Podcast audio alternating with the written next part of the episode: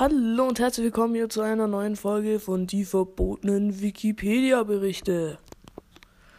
So, heute ist dran die Mia Lang, auch eine aus meiner Klasse, kam neu dazu, bliblablub, nicht lange drüber reden, einfach vorlesen. So. Mia Luisa Lang ist eine sehr groß geratene weibliche Person mit Wohnsitz in Deutschland. Ihre täglichen Aktivitäten sind überschaubar. Sie begrenzen sich auf Turnen und Abhängen mit einer ihrer besten Freundinnen, auch genannt Finja. Sie hängt meistens so lange ab, bis ihre allerbeste Freundin Selina Hector davon weiß und dann eifersüchtig wird, weil sie am anderen Ende der Stadt wohnt. Wenn es regnet, telefoniert Mia über Stunden mit irgendwelchen Leuten, die sie teilweise nicht einmal mehr kennt. Im Sommer geht sie da meistens ins Hornstädter Freibad, um dort irgendwelche kleinen Kinder von der Insel in der Mitte zu schubsen.